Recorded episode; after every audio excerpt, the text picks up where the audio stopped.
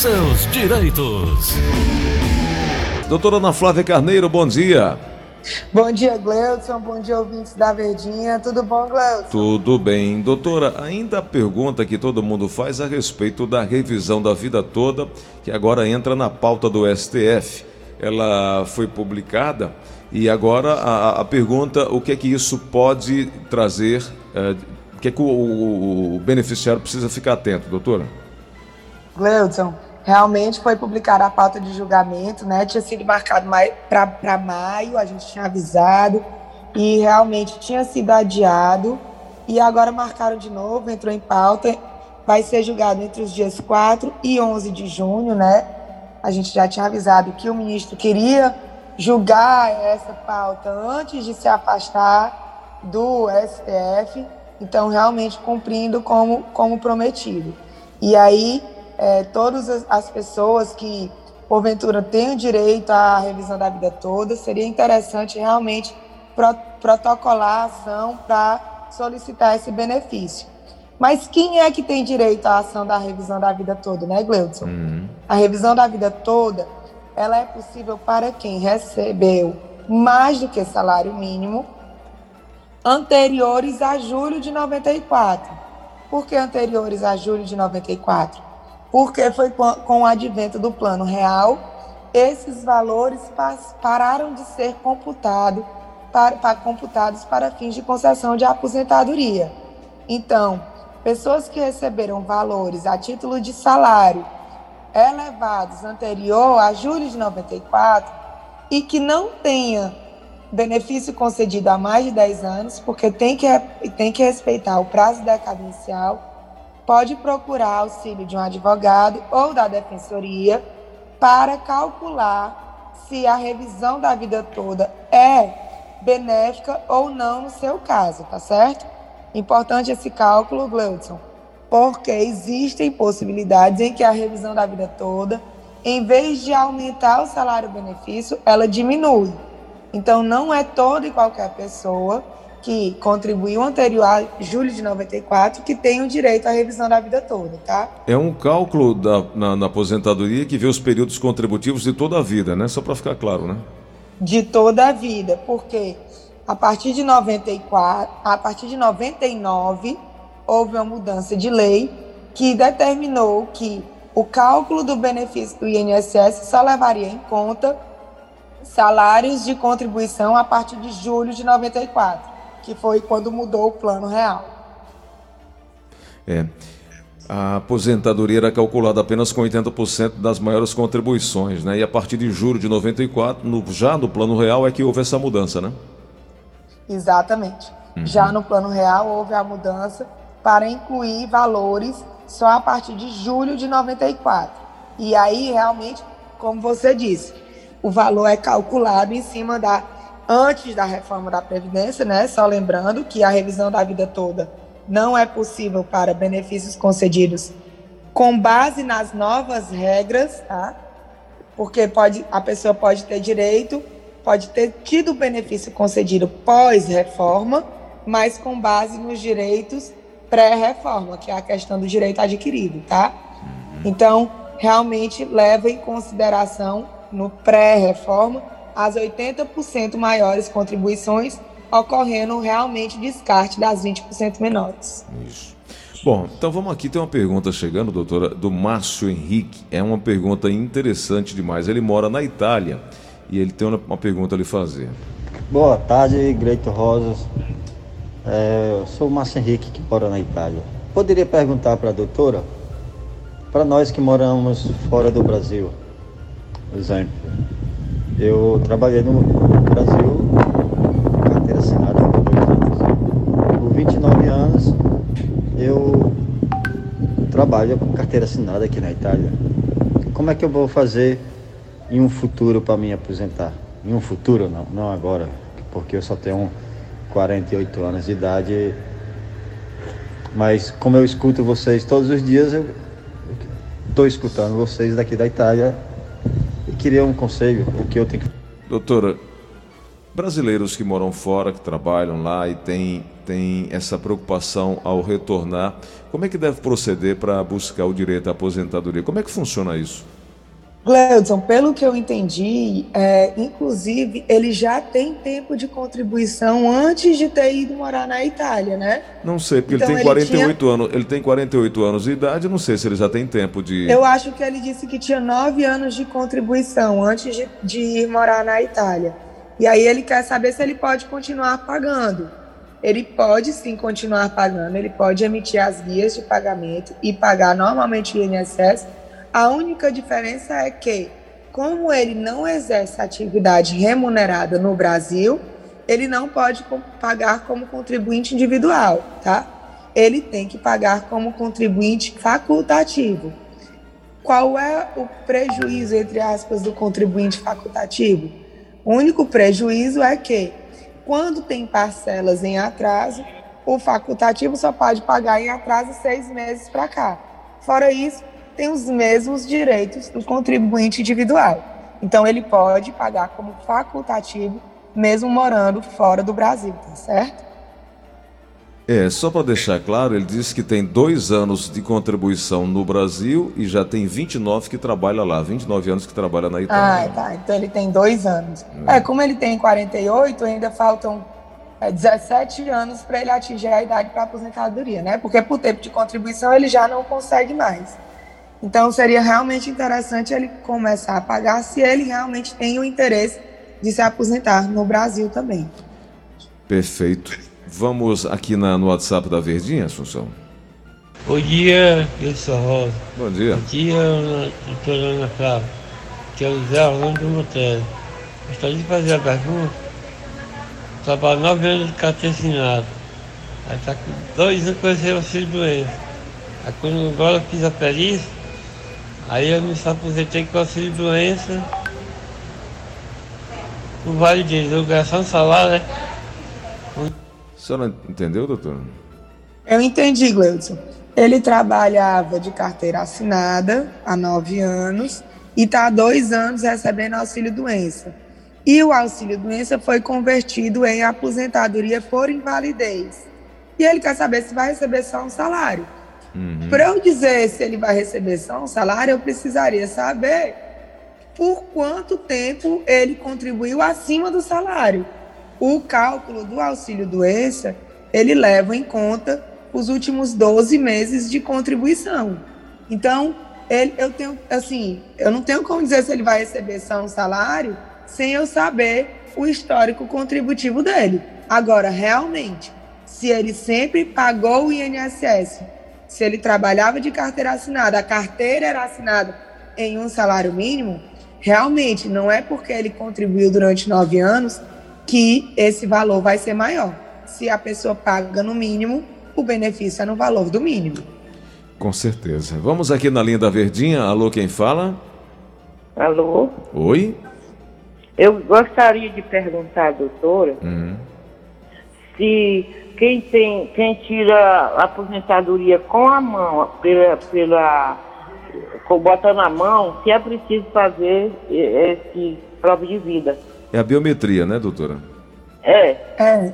É preciso fazer a prova de vida. Todo mundo tem que fazer prova de vida, independentemente de como saca o dinheiro. Se saca com código, se saca com a digital, independentemente de como faça a prova, a, o saque, tem que fazer a prova de vida sim. Muito bem. Doutor, as pessoas que têm biometria, elas não precisam se dirigir ao banco, à agência. Elas podem fazer pelo 135, pelo meu INSS. Essa é a única diferença de quem não tem, não é?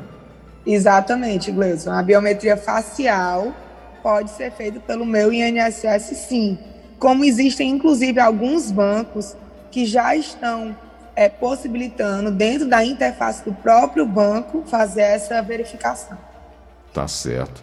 Vamos aqui no WhatsApp da Verdinha. Venham informar esse setor de comunicação. Ah, então aqui não é pergunta não, aqui é uma informação que a gente já já a gente vai fazer. Bom dia. Bom dia. Quem se aposenta, o, a empresa é comunicada ou a gente tem que ir lá avisar que se aposentou? Doutora, você não entendeu aí? Eu entendi. Ele quer saber se a empresa recebe alguma carta do INSS informando da aposentadoria. Na verdade, essa comunicação empresa-trabalhador tem que ser feita pelo trabalhador, a não ser que seja a empresa que solicitou a aposentadoria. De outra forma, eles não têm como saber. Ela, é, a, a, o funcionário tem que informar a empresa. Tá certo. A Cláudia Maciel, ela diz que trabalha no ramo de tecelagem, fez 30 anos de contribuição e tem 55 de idade. Já pode dar entrada na aposentadoria? Ela tem quantos anos de contribuição, Gleudson? 30. 30 anos de contribuição. Depende. 55 de idade. Traba... Como ela trabalha com tecelagem, certo, Gleudson? a tecelagem seria muito interessante ela pedir o PPP da empresa, o perfil profissiográfico previdenciário. Por quê? Porque quem trabalha com tecelagem muito provavelmente está exposto a ruído, calor e ao pó do tecido também, Gleudson, às vezes até com a tintura, que são agentes, a tintura químico, né, e o pó também. Então seria interessante pegar o PPP da empresa para ver se ela realmente só tem 30 anos, né? Se ela só tiver 30 anos, tem que saber quando ela completou esses 30 anos. Porque se ela só tiver completado os 30 anos agora em 2021, significa que em 13 de novembro de 2019, quando passou a reforma da Previdência, ela não tinha os 30 anos. Então ela tem que pagar um pedágio. Não é pagar pecuniariamente, não é dar o dinheiro. Ela tem que trabalhar um tempo a mais. E esse tempo a mais depende de quanto tempo faltava para os 30 anos quando passou a reforma da Previdência. Uhum. Mas eu acho que o primeiro passo para ela seria realmente pedir o PPP para ver se ela tem como aumentar o tempo de contribuição dela, até porque isso impactaria no valor do salário-benefício. Perfeito. Na linha da Verdinha, alô, quem fala? Bom dia. Bom dia. Lenira. Diga lá, minha amiga, qual é a pergunta? Oi, eu gostaria que a doutora me respondesse. Uhum. Eu já sou pensionista, tá? Uhum. E já e, e contribuí por mais de 14 anos. E agora eu vou fazer 61 anos. Eu gostaria de saber se eu tenho direito a me aposentar, da entrada na aposentadoria. Pronto. É, a primeira resposta é sim, ela pode acumular o benefício de pensão por morte com o benefício de aposentadoria por idade, tá? Agora, ela diz, Gleudson, que tem 14 anos de contribuição. Sim. Para a aposentadoria por idade, ela precisa de pelo menos 15 anos de contribuição, já que a idade, ela disse ter 71 anos, ela já tem. Então, quando ela completar 15 anos de contribuição, ela pode sim solicitar a aposentadoria por idade dela e receber concomitante com a pensão por morte. Vamos aqui a mais uma ligação, aqui na linha da Verdinha. Alô, quem fala? Alô, Helena. Diga lá, Helena. Bom dia, Leda. eu queria saber, porque eu sou aposentada com um salário. E meu marido, eu recebo a aposentadoria dele, que ele faleceu agora há pouco tempo, só 60%. Se eu tenho direito a receber a integral. É, realmente a informação dela está correta, né? É, por conta de todas as mudanças que tiveram na lei, é, o benefício de maior valor é pago integralmente e o de menor valor é pago, que começa com 60%, aumentando porcentagens de acordo com a quantidade de dependentes que vão ratear a pensão por morte. É, ela está dizendo que o do marido ela está recebendo 60% e o dela, ela recebe um salário mínimo. Tem que saber qual é o do marido, o valor do benefício do marido, porque se o do marido for maior do que o dela, seria interessante ela pedir que receba integral do marido e dela só o salário mínimo. Tem que ver essa informação direitinho, Gleudson. Tá certo. Vamos aqui. É... Mais uma pergunta na linha da Verdinha. Alô, quem fala? Alô? Oi, quem é? É, Francisca, Diga, minha amiga. Tauá. Pois não, pode perguntar. É, Gleidson, sou sua fã, viu? Ô, meu amor, obrigado, obrigado. Amo suas mensagens, viu? Pois ó, eu também queria só fazer uma pergunta aí pra doutora. Pois não. É que eu tenho 55 anos, Uhum. aí eu tenho 21 de contribuição. Eu, eu, eu contribuo como autônomo. Eu gostaria de saber se, se- o que é que falta ainda para me aposentar. Doutora. Como ela tem 21 anos de contribuição, Gleudson, para ela se aposentar agora falta a idade, né? Hoje em dia a idade é de 61 anos, próximo ano 61,5. Em 2023 se- se- serão 62 anos. Então, quando ela completar 62 anos, como ela já tem 21 anos de contribuição, ela poderá se aposentar. De outra sorte, ela precisaria de pelo menos 30 anos de contribuição para a aposentadoria, que ela não tem ainda. Perfeito, perfeito. Ah, Antônia de Sobral está dizendo o seguinte: doutora, me diga o passo a passo de como entrar no meu INSS e começar a pagar todo mês. Eu sou apenas dona de casa, tenho quatro anos de carteira assinada, mas quero continuar pagando o INSS. Me ajude, diz a Antônia de Sobral. Pronto, Gleuton. Ela pode entrar meu.inss.gov.br, certo?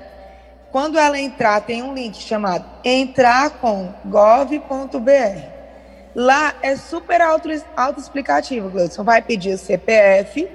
Se ela já tiver CPF cadastrado, ela bota avançar. Se não, ela bote, ela botará crie sua conta. E aí, quando ela botar crie sua conta, o INSS vai fazendo perguntas que ela vai respondendo. É pergunta sobre dados pessoais dela, tipo CPF, data de nascimento, nome da mãe. E perguntas sobre a vida contributiva e trabalhista dela. Tipo, último ano da carteira assinada, é, último ano que pagou INSS por carnê. Então, ela vai respondendo isso para criar uma senha e ter acesso ao meu INSS. Com esse acesso, ela consegue tirar o CNIS e consegue ver como ela está cadastrada, se é como contribuinte individual ou facultativo, para poder, assim, continuar pagando. Mas, para pagar, ela não precisa disso. Ela basta comprar um carnê, preencher com as informações e pagar mensalmente. Entendi. Bom, para fechar, uma pergunta aqui no WhatsApp da Verdinha. Vamos lá. Bom dia, Bom dia. Rosa. É o seguinte, eu sou cuidadora de um idoso e está precisando fazer a prova de vida. Só que no momento ele encontra-se hospitalizado. É, nesses casos, como é que a gente faz a prova de vida, já que não tem como é, levá-lo né, ao banco?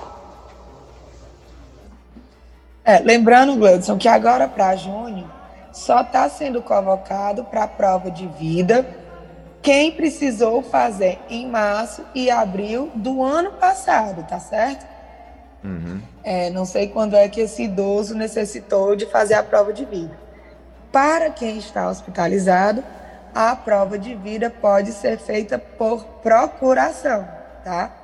É, aí seria o caso de pedir um cartório que vá ao hospital fazer a procuração dele para poder fazer a prova de vida. Se é o caso de já estar no mês competência de prova de vida dele. Combinado? Entendi. Doutora, obrigado por hoje. Amanhã a gente volta a conversar, eh, trazer mais informações a respeito do direito previdenciário. Quero te agradecer por hoje e lembrar que as pessoas que não conseguiram contato hoje, tenta amanhã, mas tem um contato que você pode fazer e obter essas informações iniciais com a equipe da doutora Ana Flávia, 3244-6025, 3244-6025 e o 99686-3123. Doutora, obrigado por hoje, hein? Eu que agradeço, Gleudson. Fiquem todos em paz, com saúde. Até amanhã. Até amanhã.